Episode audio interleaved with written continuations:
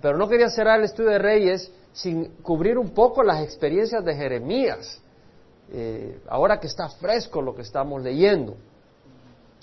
Eh, recordamos, vamos a hacer una breve reseña, eh, teníamos al último buen rey, gran rey que tuvo Israel en la tribu de Judá al sur, se llamaba, ¿se acuerdan cómo?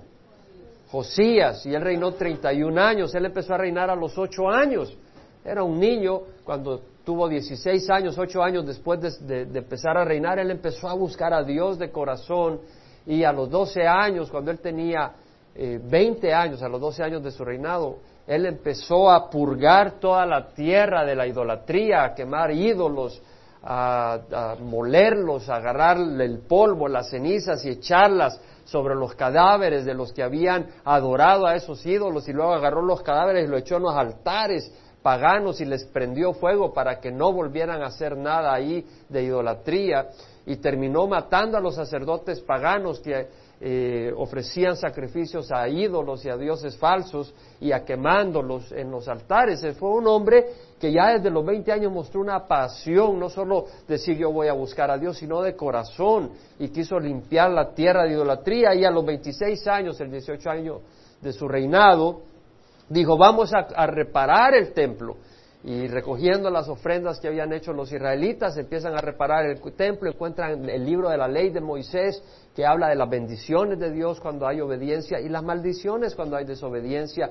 y él rasga su ropa, sus vestidos y clama a Dios y dice, Dios mío, mi padre Amón, mi abuelo Manasés fueron idólatras y va a venir maldición sobre la tierra, ¿qué podemos hacer? Y, Dios dice, no te preocupes, porque he visto tu corazón arrepentido y no voy a traer la maldición ni el castigo en tu presencia, sino hasta después traeré el castigo.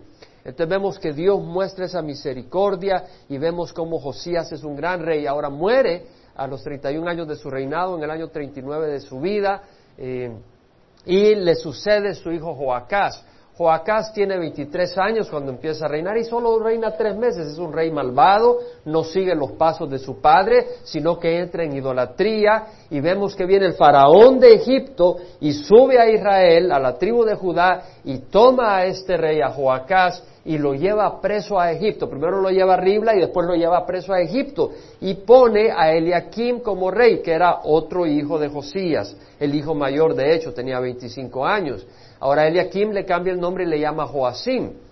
Ahora Joacim empieza a reinar sobre la tribu de Judá y en el tercer año viene Nabucodonosor, rey de Babilonia, con su ejército, lo sitia y quita, bueno, no, no es que lo quita, sino de que eh, lo hace que se rinda y se lleva a los nobles, a los a miembros de la casa real de los reyes eh, los lleva al exilio, los lleva a Babilonia. Se lleva a jóvenes que son bien parecidos, que son inteligentes, que tienen entendimiento, que muestran discernimiento, que no tienen ningún defecto, y dentro de ellos se fue Daniel, y se fueron a Azarías, eh, Misael, y bueno, eh, los nombres que después le pusieron Sadrach, Mesach y Abednego, fueron los nombres que después le pusieron, eran de esos siervos eh, que pues eh, Dios usó grandemente eh, y podemos leer en el libro de Daniel.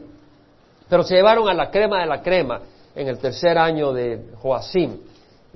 pero no se llevó al exilio a más gente, sino, como quien dice, a los miembros de la casa real y a los nobles.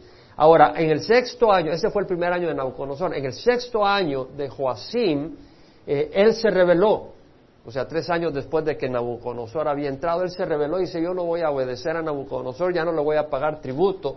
Y bueno, ah, vivió once años reinando, eh, o sea que en el año 36 de su vida murió y su hijo Joaquín eh, empezó a reinar.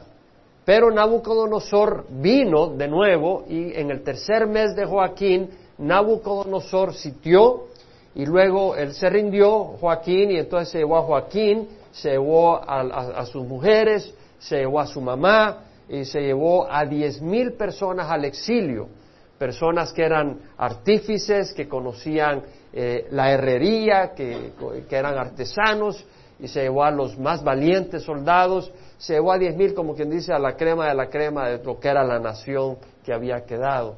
y se las llevó al exilio. Fue el primer éxodo masivo, aunque fue realmente el segundo, porque el primero fue Daniel y los nobles. Y pues eh, eh, puso a Matanías como rey, que era otro hijo de Josías, él era tío de Joaquín.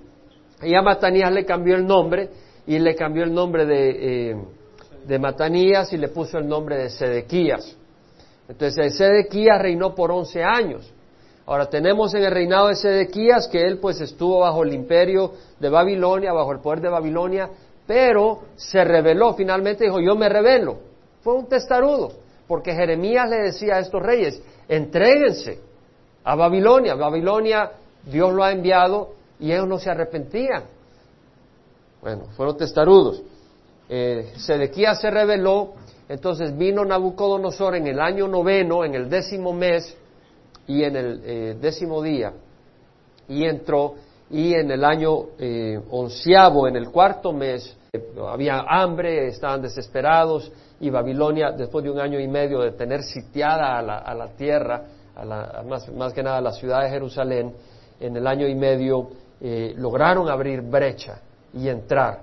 Ahora el rey Sedequías y los principales lograron hacer un agujero por atrás y salir corriendo, pero eh, el ejército los persiguió, los agarró cuando iban camino hacia el Arabá, o sea, hacia el lado del Jordán, en Jericó, y los llevaron a Ribla y ahí estaba Nabucodonosor a 200 millas al norte, y a Sedequías le sacaron los ojos, pero antes de sacarle los ojos le trajeron a sus hijos y los mataron enfrente de él, fue la última cosa que vio y después le sacaron los ojos.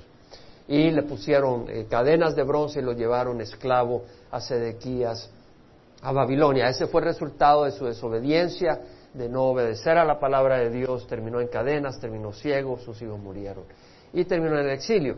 Ahora, en el año, en el, mes quinto, Nabuzaradán, que era el capitán de la guardia, llegó a Jerusalén a prenderle fuego al palacio, a prenderle fuego al templo y a prenderle fuego a todas las casas eh, grandes que habían en Jerusalén y a llevarse a toda la gente que quedaba, que no habían matado, llevárselas en esclavitud hacia Babilonia, como resultado de la desobediencia. Ahora, lo que es interesante es ver las experiencias de Jeremías y realmente no sabía cómo voy a encajar todas estas cosas porque hay tanto acá. Y hasta ayer y hasta hoy en la mañana dije, voy a aventarme toda la historia de Jeremías hasta que terminan en Egipto, porque hay mucha historia ahí.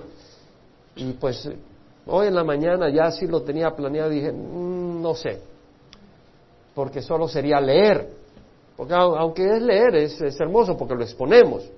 Y no sé cómo vamos a hacer, pero vamos a leer algunas partes. Váyase a Jeremías. Jeremías fue el profeta que estaba en ese tiempo advirtiendo al pueblo de Israel, a los judíos, a Judá y sobre todo al rey, tienes que pasarte a Nabucodonosor, no le hagas resistencia, en la mano de Dios. Sedequías, hijo de Josías, a quien Nabucodonosor, rey de Babilonia, había hecho rey en la tierra de Judá, reinó en lugar de Conías. Conías, el mismo Joconías, el mismo Joaquín, era otro nombre, hijo de Joacim. Pero ni él, ponga atención, ni sus siervos, ni el pueblo de la tierra escucharon las palabras que Jehová había hablado por medio del profeta Jeremías. Y el rey Sedequías envió a Jucal, hijo de Selemías, y al sacerdote Sofonías, hijo de Maasías, a decir al profeta Jeremías, ruega ahora por nosotros a Jehová nuestro Dios. Vemos que nos está diciendo en el tiempo de Jeremías de que Sedequías, ni los líderes, ni el pueblo escuchaba la voz de Dios. Pero Sedequías manda a llamar a Jeremías y le dice, ruega por nosotros. ¿No es algo que vivimos hoy en día? Muchos que no escuchan la palabra de Dios, que no quieren obedecer la palabra de Dios, pero dice, ora por mí, estoy en un problema, tengo un examen, tengo que hacer eso, voy a buscar trabajo, ora por mí. Capítulo 37. Ahora en el versículo 12, Jeremías, ahora, eh, estaba sitiado Jerusalén. Jerusalén estaba sitiada por quién, hermanos? Por Nabucodonosor. ¿Por qué el ejército de qué, de qué imperio? Babilonia. ¿Cuánto tiempo estuvieron sitiados? Un año y medio. Ahora, estaba sitiado, pero Egipto vino a la ayuda y el faraón vino con su ejército y por un momento interrumpieron el sitio de Jerusalén y se retiró por un momento a Babilonia, pero eh, Dios le mandó palabra a través de Jeremías, no creas de que Babilonia no va a regresar, va a regresar y lo va a le va a prender fuego, lo va a destruir, tienen que entregarse. Ese era, ese era el, llamado, el mensaje de Jeremías. Ahora, en el momento que se rompió el sitio, Jeremías había recibido palabra del Señor de que su primo, el hijo de su tío, iba a venir a venderle un terreno que estaba en la tribu de Benjamín. Y le iba a vender ese terreno y Jeremías dice, ¿por qué lo voy a comprar? Porque Dios le dice, cómpralo. ¿Por qué no voy a comprar? Si viene Babilonia va a destruir todo eso. ¿Por qué voy a comprar? Y el Señor le dice, cómpralo porque un día yo traeré bendición sobre este pueblo de nuevo y se comprará y se venderá tierra y será un símbolo lo que tú estás haciendo de que yo tengo buena intención con esta nación que mi paciencia es grande, yo quiero bendecir a esta nación, ve y cómpralo. Entonces se rompió el sitio, entonces Jeremías salió hacia la tribu de Benjamín y vemos que salió de Jerusalén, versículo 12, para ir a la tierra de Benjamín a tomar ahí posesión de una propiedad en el pueblo. Estando él a la puerta de Benjamín, allí había un capitán de la guardia que se llamaba Irías, hijo de Selemías, hijo de Ananías, el cual apresó al profeta Jeremías diciendo, tú vas a pasarte a los caldeos. Nada de malo pasarse a los caldeos. Era sabio, pero no era la intención de Jeremías. Blasfemia. Bueno, eh, acusación, no blasfemia, eh, acusación falsa. Pero Jeremías dijo, no es verdad, no voy a pasarme a los caldeos. Sin embargo, él no le hizo caso. Apresó Irías a Jeremías y lo llevó a los oficiales. Los oficiales se enojaron contra Jeremías, lo azotaron, lo encarcelaron. ¿Qué había hecho de malo Jeremías? Solo servir a Dios. En la casa del escriba Jonatán lo metieron, la cual habían convertido en prisión. Entró pues Jeremías en el calabozo, es decir, en la celda abovedada, es decir, no solo era pared, sino que había techo, no podía salir de ahí aunque quisieras. Ahí permaneció Jeremías muchos días, el siervo de Dios, estaba encarcelado muchos días. El rey Sedequías envió a sacarlo y en su palacio el rey le preguntó secretamente. Este es el rey que no le hacía caso. Este es el rey que estaba interesado en saber lo que Dios decía, pero no hacía caso. Y le preguntó secretamente, ¿por qué secretamente? Algunos viven su religión, su fe secretamente. Es peligroso. Eh, Sedequías vivió su fe secretamente y fracasó. Vemos acá que le pregunta secretamente, le dice, ¿hay palabra de Jehová? Y Jeremías le responde, la hay. Y añadió, en manos del rey de Babilonia serás entregado. Es lo que tenía que haber hecho, era lo mismo que hizo Josías. ¿Qué puedo hacer? Rasgar sus vestidos. ¿Qué puedo hacer? No solo por mí, sino por la nación, por el pueblo, por mi familia, mis mujeres, mis hijos. El rey Sedequías ordenó, porque Jeremías le pidió, le rogó, sácame de esta prisión, me voy a morir, no me dan ni comer. Entonces en el versículo 21 leemos de que el rey Sedequías ordenó que pusieran a Jeremías en el patio de la guardia y le dieran una torta del pan al día de la calle de los panaderos hasta que se acabara todo el pan en la ciudad y permaneció Jeremías en el patio de la guardia. El hambre llegó a ser tan grande que la gente se comía a sus hijos. Así llegó a ser el hambre. Era una, una crisis, estaban sitiados y vemos acá. Jeremías en la cisterna. El versículo primero del capítulo 38. Voy a ir leyendo partes selectivas, porque si no, no terminamos. Y oyendo Cefatías, hijo de Matán, Gedalías, hijo de Pasur, este es otro Gedalías del que leeremos después, Jucal, hijo de Selemías, y Pasur, hijo de Malquía, las palabras que Jeremías hablaba a todo el pueblo. ¿Qué les decía Jeremías? Así dice Jehová, el que se quede en esta ciudad morirá a espada, hambre o pestilencia. Y esto es lo que puede pasar acá un día. Tiran eh, gas biológico, morirás no a la espada, pero por gas biológico, o una arma nuclear tiran una bomba nuclear, morirás por, por la bomba nuclear. Y si no, de hambre, porque va a haber una crisis tan grande que te mueres de hambre, no hay agua, no hay comida. Ya vieron lo que pasó cuando la inundación y el huracán que eh, inundó Nueva Orleans. La gente tenía hambre, tenía sed. Ahora una catástrofe al nivel de la que puede ser los enemigos de Estados Unidos con bombas nucleares o con gases biológicos puede ser terrible o de pestilencia. La muerte produce pestes. Cuando han habido terremotos en Centroamérica, uno de los problemas más grandes son las enfermedades que vienen después, las pestes debido a los muertos. Dice, de espada, de hambre o de pestilencia, pero el que se pase a los caldeos vivirá y tendrá su vida por botín y seguirá viviendo. El llamado de Jeremías por palabra de Dios es que se entregaran a Babilonia. Pero estaban ciegos, su corazón era rebelde, no podían entender lo que venía de Dios y lo que venía del mundo. Tienes que caminar con el Señor para saber qué consejo seguir en los momentos de crisis. Porque si tú no caminas con el Señor hoy en día, cuando viene la crisis, no sabes si esta persona habla en nombre de Dios o si la, la, palabra y el consejo que te están dando no viene de Dios. Y hoy en día hay mucha gente que te da consejo, hay muchas iglesias que están dando consejo y tú no sabes si es de Dios o si no es de Dios. Tienes que caminar con el Señor, tienes que conocer la palabra para saber en el momento de crisis es cuando necesitas el consejo verdadero.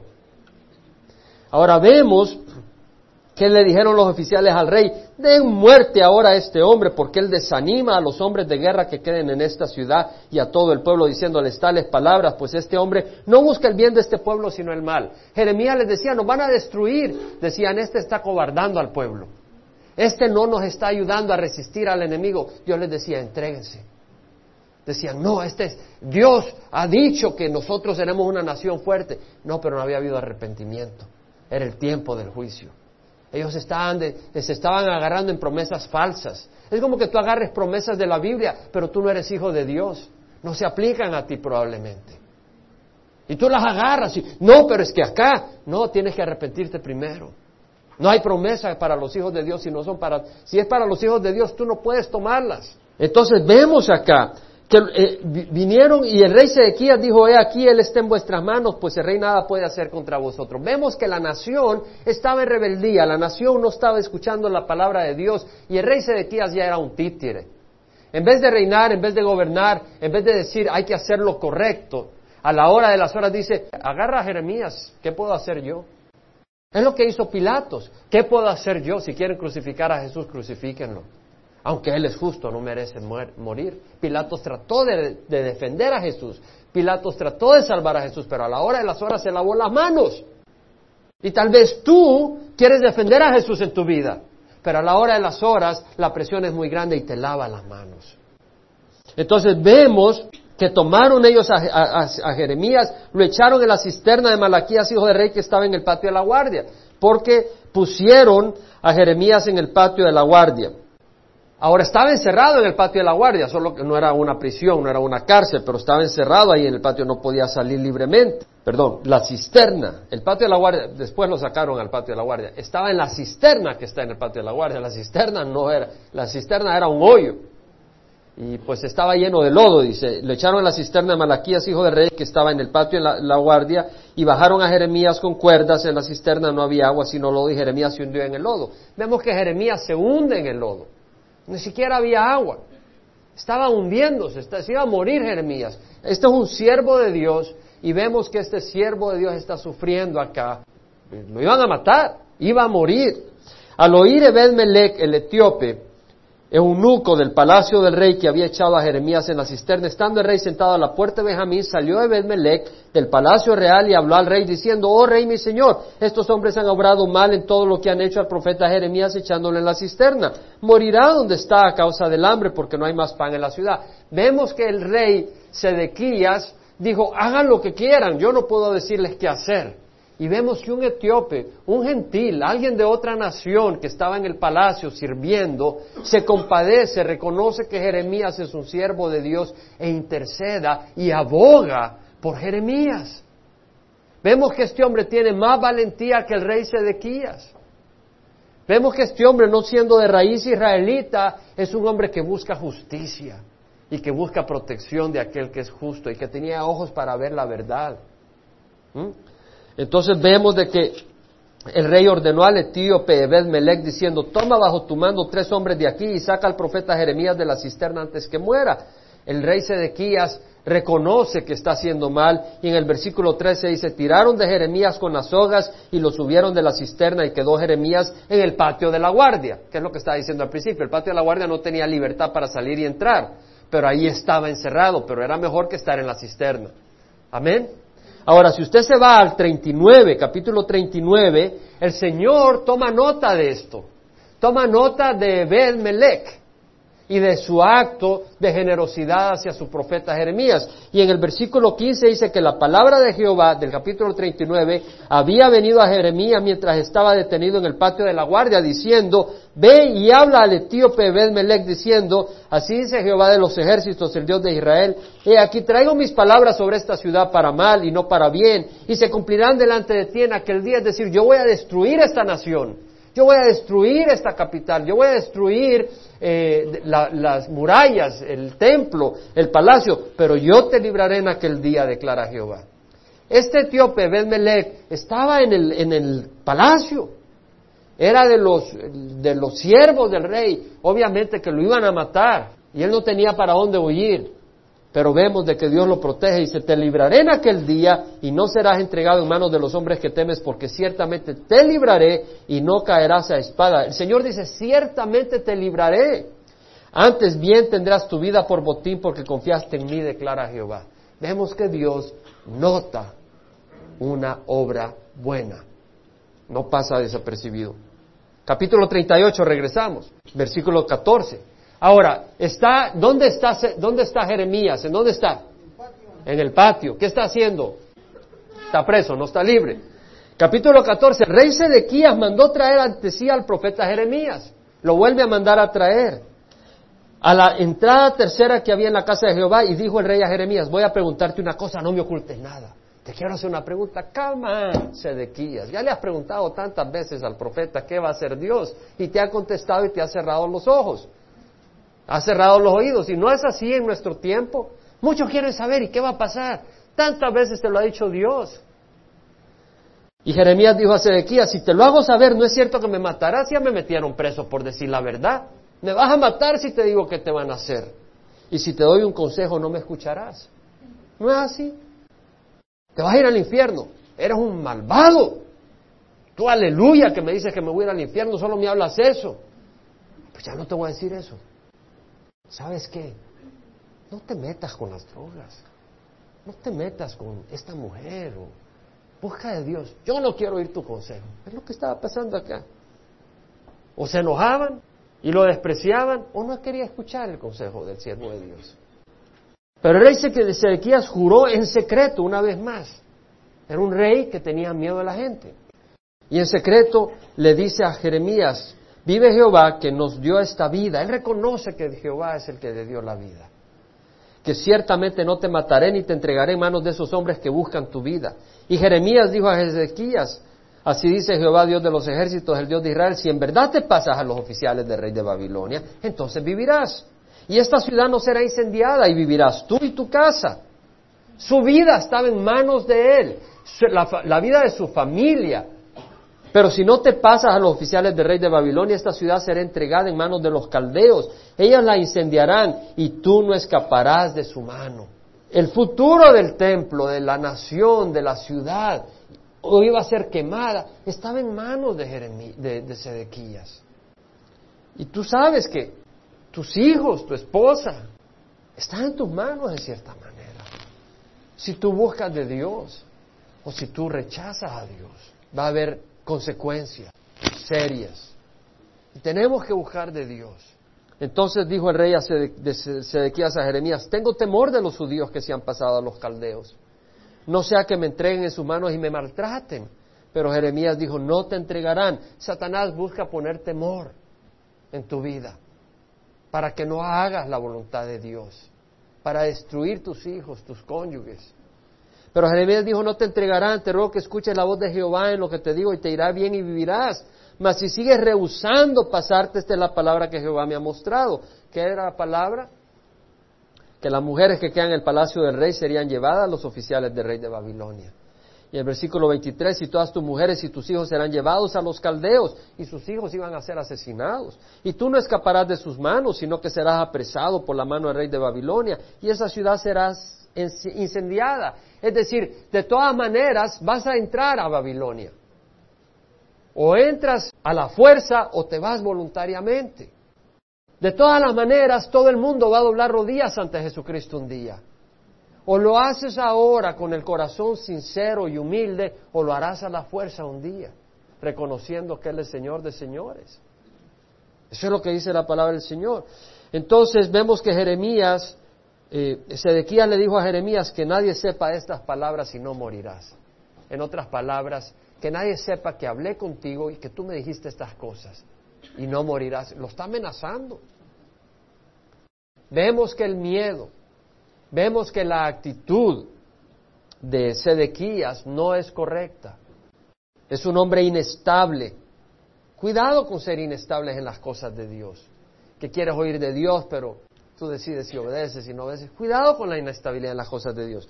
Ahora, en el versículo 11 del capítulo 39 leemos que después de que Jerusalén fue tomado y incendiado, Dios es fiel con su profeta. Y leemos en el versículo 11 que dio órdenes a Nabucodonosor, rey de Babilonia, a Nabuzaradán, capitán de la guardia, respecto a Jeremías, diciendo, tómalo y vela por él, y no le hagas daño alguno, sino que harás con él conforme a lo que él mismo te diga. Y pues, ¿qué es lo que hacen? Y vamos a leer esto la siguiente semana. ¿Qué es lo que hacen con Jeremías? Le dan libertad. El mismo rey de Babilonia tiene cuidado sobre Jeremías. Con gran honra es tratado este hombre. Ahora quisiera considerar unas tres cosas. Hay mucho más que leer que quisiera leer después. Eh, ¿Qué pasa con Jeremías? ¿Qué pasa con los líderes? ¿Qué pasa con el pueblo que queda en Jerusalén? Es toda una historia bien interesante y, tendría deseo de continuarla leyendo, pero quisiera reflexionar primero en tres puntos. El primer punto que quisiera hacerle reflexionar es que en Jeremías 37, versículo 3 leemos que él dice, ruega ahora por nosotros a Jehová nuestro Dios. Jeremías pide, perdón, Sedequías le pide al profeta que ore por él. Y en el versículo 17 vemos que lo manda a sacar cuando está en la prisión. Y le dice, hay palabra de Jehová. Está queriendo saber qué va a pasar. En el capítulo 38, versículo 14, leemos que le dice, voy a preguntarte una cosa, no me ocultes nada. ¿Quieres saber? En el versículo 19, algunos quieren saber, ¿y qué va a pasar al final? ¿Qué dice la Biblia? Cuéntame. ¿Y qué es esto del arrebatamiento? Quiere saber todas estas cosas, pero quiere vivir su vida a su propia manera. Ora por mí. Oh, tienes que orar por mí. Mira, esta muchacha, me quiero casar con ella. Ora por mí. O mira, me fui al doctor y tal vez me, pelo. Ora por mí. No me quiero pelar, estoy joven todavía. Pero era un hombre que quería saber qué decía Dios y que oraran por él, pero fracasó por temer al hombre y no a Dios. Es una lección para nosotros. No me digas que nunca has obrado con temor al hombre sobre temor a Dios. En Proverbios leemos, en Proverbios 29, 25, el temor al hombre es un lazo, pero el que confía en Jehová estará seguro. Si, si Sedequía hubiera dicho, voy a obedecer a Dios, mi vida está en las manos de Dios, la vida de este pueblo está en las manos de Dios, Nabucodonosor está en las manos de Dios, mejor obedezco a Dios y no le tengo miedo a los que, los, que están en el exilio, los que se pasaron al rey de Babilonia o los que se fueron exiliados en, las deportaciones me vayan a maltratar. Tenía miedo de ellos, en vez de respetar la palabra de Dios. Oh, me dijeron aleluya, yo ya no voy a la iglesia. Oh, mire este cómo lleva su Biblia el santito. Ay, ya no la escondes, ya no puedes saber dónde esconda la Biblia, que no te la vea. O el boletín de la iglesia, escóndelo, escóndelo. No te van a ver que sos evangélico. No debemos temer. El Salmo 27.1 dice, Jehová es mi luz y mi salvación, ¿a quién temeré? Jehová es la fortaleza de mi vida, ¿de quién tendré temor? Jehová es nuestra luz, Él es nuestra guía, Él es nuestra dirección. No tenemos que temerle al hombre. Jesús dijo, no temáis a los que matan el cuerpo, pero no pueden matar el alma, más bien temad a aquel que puede hacer perecer tanto el alma como el cuerpo en el infierno. No temamos a los hombres, no temamos la presión de las personas, el desprecio de las personas. No quiere decir que no duela, no quiere decir que no nos aflija, pero no es sabio temer al hombre y no temer a Dios. Temamos a Dios. Honremos a Dios sobre todas las cosas. Segundo, Ebed Melech, capítulo 38, versículo 7. ¿Qué pasa? Él intercede por Jeremías, un etíope, eunuco, ¿Por qué? Porque cuando los llevaban al palacio, los hacían eunucos para que no jugaran con, las, con el harem del rey. Así que vemos de que este eunuco etíope intercede por Jeremías. Y Dios está observando. Dios pone atención y manda palabra a través de Jeremías a Ebed Melech. Y vemos que dice, así dice Jehová de los ejércitos, el Dios de Israel, ve y habla al etíope Ebed Melech, ve y háblale a este hombre que yo he visto tu acción, yo he visto tu gesto y te voy a bendecir, te vas a ir libre. Es decir, no vas a caer eh, muerto en las manos de los que tú temes. Y pues a mí lo que me hace pensar es que a Dios no se le escapa ninguna obra buena. No hay ninguna obra buena que tú hagas que a Dios no se fije. ¿Tú crees que Dios solo está viendo los errores que tú cometes?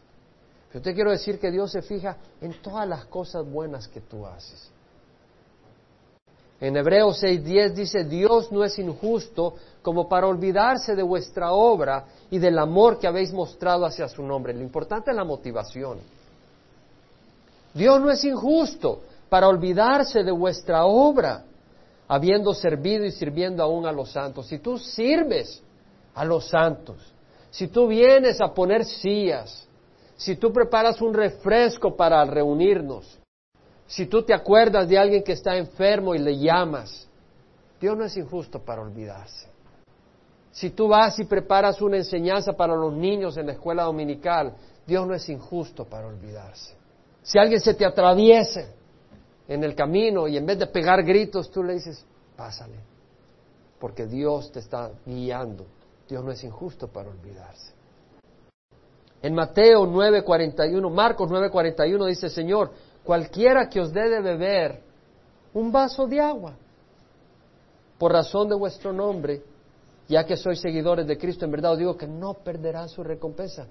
No tiene que ser un café, no tiene que ser un refresco de guayaba.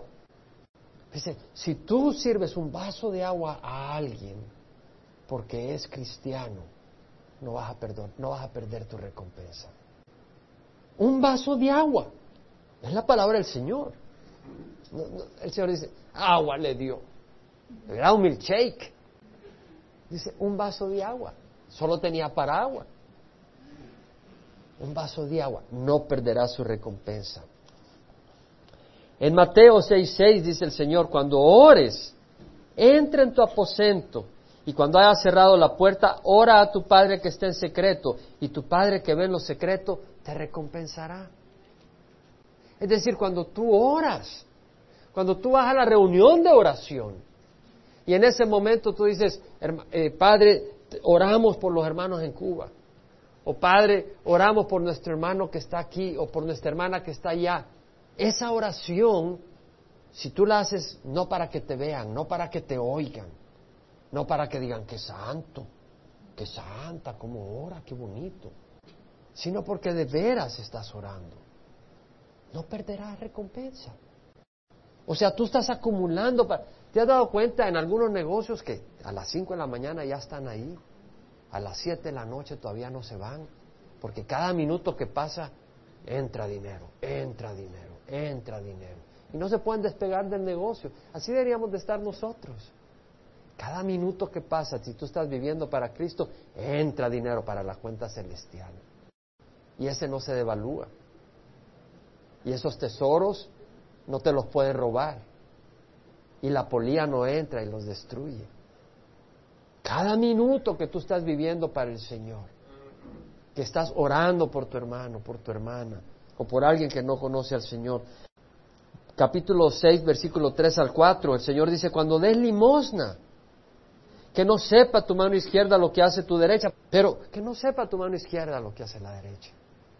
Ese es el espíritu con el que queremos hacer las cosas, no como en algunas iglesias. ¿Quién da 20 dólares? ¿Quién da 15, 30, 40? Parecen subastas. Se dice que no sepa tu mano izquierda lo que hace la derecha. Dice, qué bueno, no se dan cuenta aquí que yo no doy nada. Pero el Señor se da cuenta. Gálatas 6, 9, 10. No nos cansemos de hacer el bien, pues a su tiempo, si no nos cansamos, segaremos. Es decir, sigue haciendo el bien. Sigue Eh, muchos tienen una actitud, ¿qué me van a dar? ¿Qué voy a recibir en esa iglesia? Es tiempo de vivir para otros, no para mí. No nos cansemos de hacer el bien, pues a su tiempo si no nos cansamos llegaremos. Así que entonces hagamos bien a todos, según tengamos oportunidad, y especialmente a los de la familia de la fe. ¿Por qué? Porque hay una batalla espiritual y necesitamos animarnos unos a otros. Primera de Corintios 15, 58, Pablo ha estado hablando de la resurrección. En un momento, en un abrir y cerrar de ojos, todos seremos transformados. Porque es necesario que esto corruptible se vista de incorrupción y esto mortal de inmortalidad. Y Pablo está hablando todo eso y luego dice, por tanto, porque hay una esperanza, porque un día resucitaremos, porque un día tendremos la oportunidad de ver a nuestro Señor y recibir premio de nuestro esfuerzo, aunque no por eso lo hago, sino por el placer, el gozo de que nuestro Señor Jesucristo sea bendecido con nuestra vida. No hay un novio, no quiere cosas de una novia, sino que quiere complacer y que esa novia se sienta bien contenta. Y yo creo que en el corazón de uno lo que queremos es que Jesús se sea, sea gozoso por nosotros y por nuestra obra por, por Él. Pero nos va a dar premios además de todo eso. Además de recibirnos como hijos suyos y participar con Él y, con, la comunión con Él, nos va a premiar. Entonces dice, mis hermanos, estad firmes y constantes, firmes y constantes, abundando siempre en la obra del Señor, sabiendo que vuestro trabajo en el Señor no es en vano. Estad firmes, no te desvíes de obrar y de hacer las cosas de Dios firmes y constantes, no, no es llamarada de petate o llamarada de tusa. De repente, vamos a hacer tal cosa, ¡tum! pura energía. Y ahí pasas tres años en que ni sacas la mano. Ser firmes y constantes, reuniones de oración, visitar hermanos, visitar enfermos, llamar personas, firmes y constantes. Vuestro trabajo en el Señor no es en vano y requiere fe. Porque tú estás trabajando en las cosas del mundo, tienes tu negocito y sacas dinero acá y allá y, ves la cantidad y ves que se compran esto y lo ves. Pero en las cosas espirituales puede que no veas esas cosas ahorita. No ves esos tesoros ahorita. Pero un día Dios te va a premiar. Pero ¿sabes qué? Cuando sirves a Dios puedes ver el fruto. Hay fruto.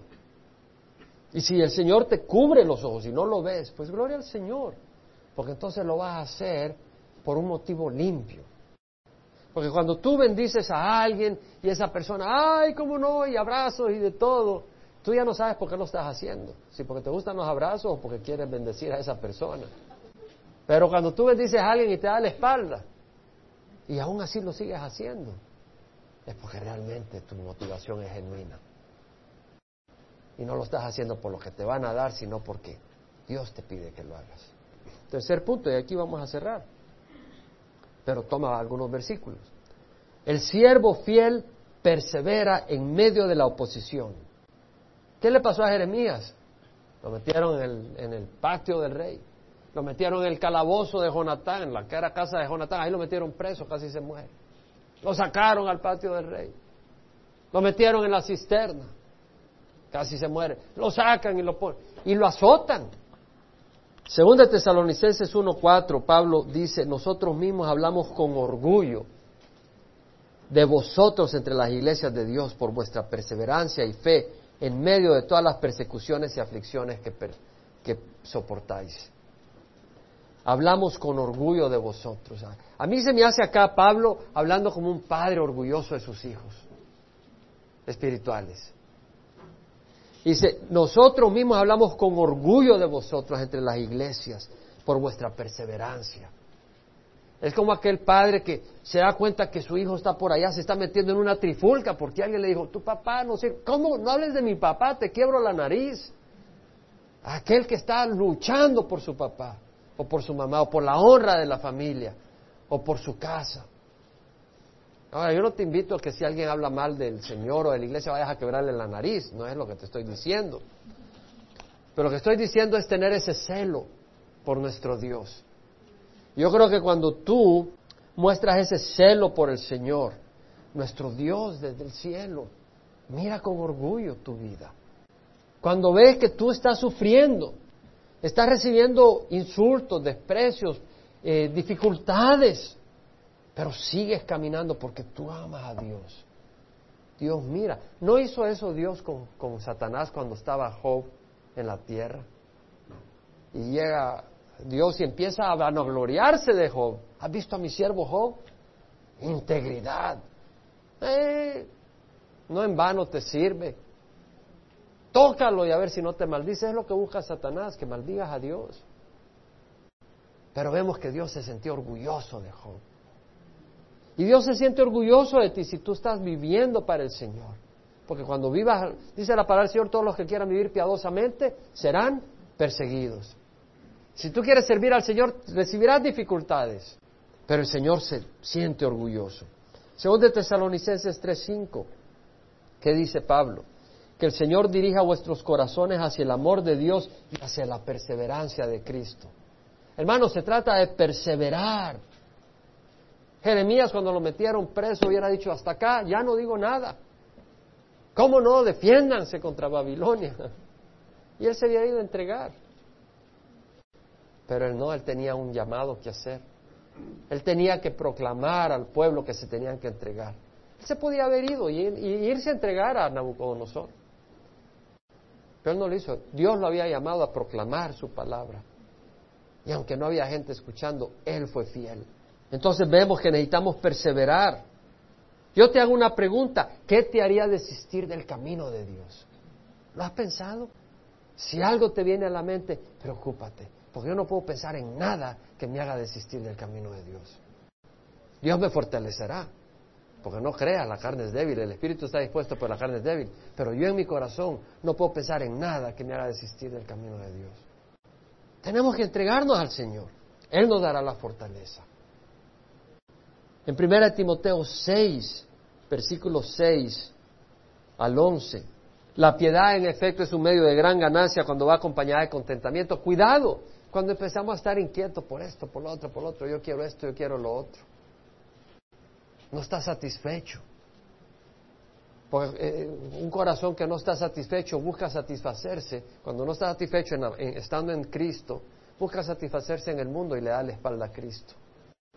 La piedad en efecto es medio de gran ganancia cuando va acompañada de contentamiento. Nada hemos traído al mundo, nada podemos sacar de él. Si tenemos que comer y con qué cubrirnos, con eso estaremos contentos. Los que quieren enriquecerse caen en tentación y lazo y muchos deseos necios y dañosos que hunden a los hombres en la ruina y en la perdición.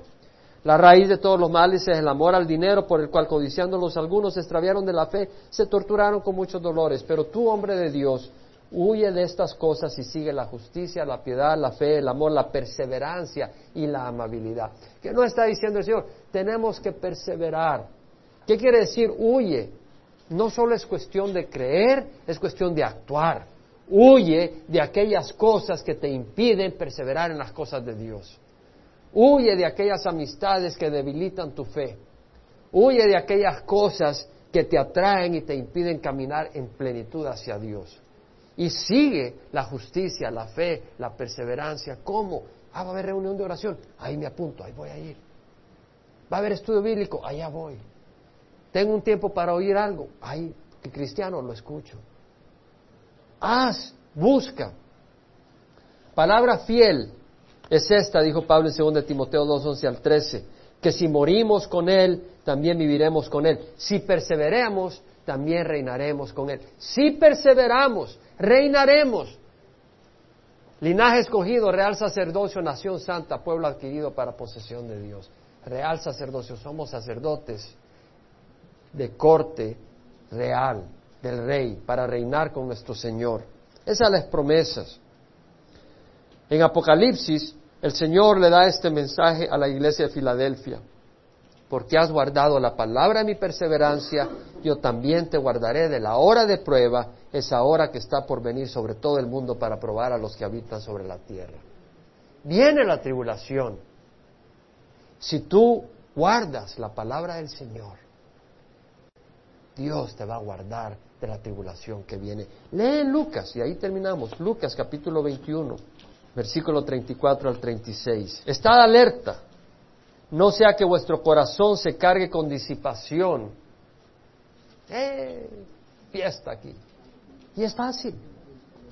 Fácil, un vinito acá, un vinito allá. A mí me gusta el vino. Y no digo que es pecado tomar vino, pero sé que no me conviene ni debo hacerlo. Entonces no lo tomo. Pero muchas veces, échate un vinito. Acá, que allá. Vamos para acá, vamos para allá. Disipación. Empezar a vivir para la carne. Embriaguez. Con las preocupaciones de la vida. Pues hay que vivir en este mundo. Tú estás en las nubes. Una vez estaba en la reunión de, de oración de Calvary Chapel Costamés, el grupo de la noche. Y llegó alguien y dice, tú estás en las nubes, no sabes lo que es la vida acá. Pues estaba hablando del Señor.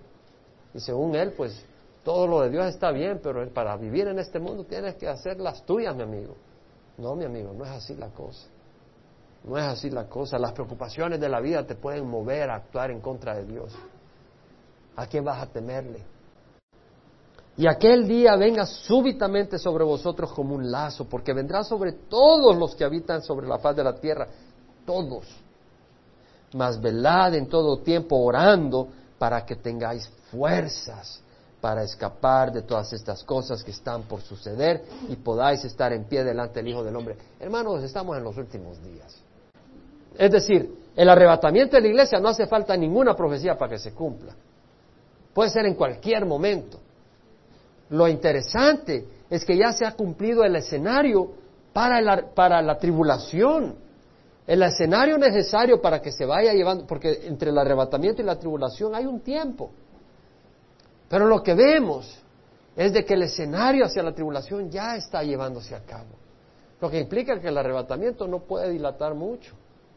Y además, si te arrebata un carro en la calle, ya se te arrebató tu vida y mejor estar listo.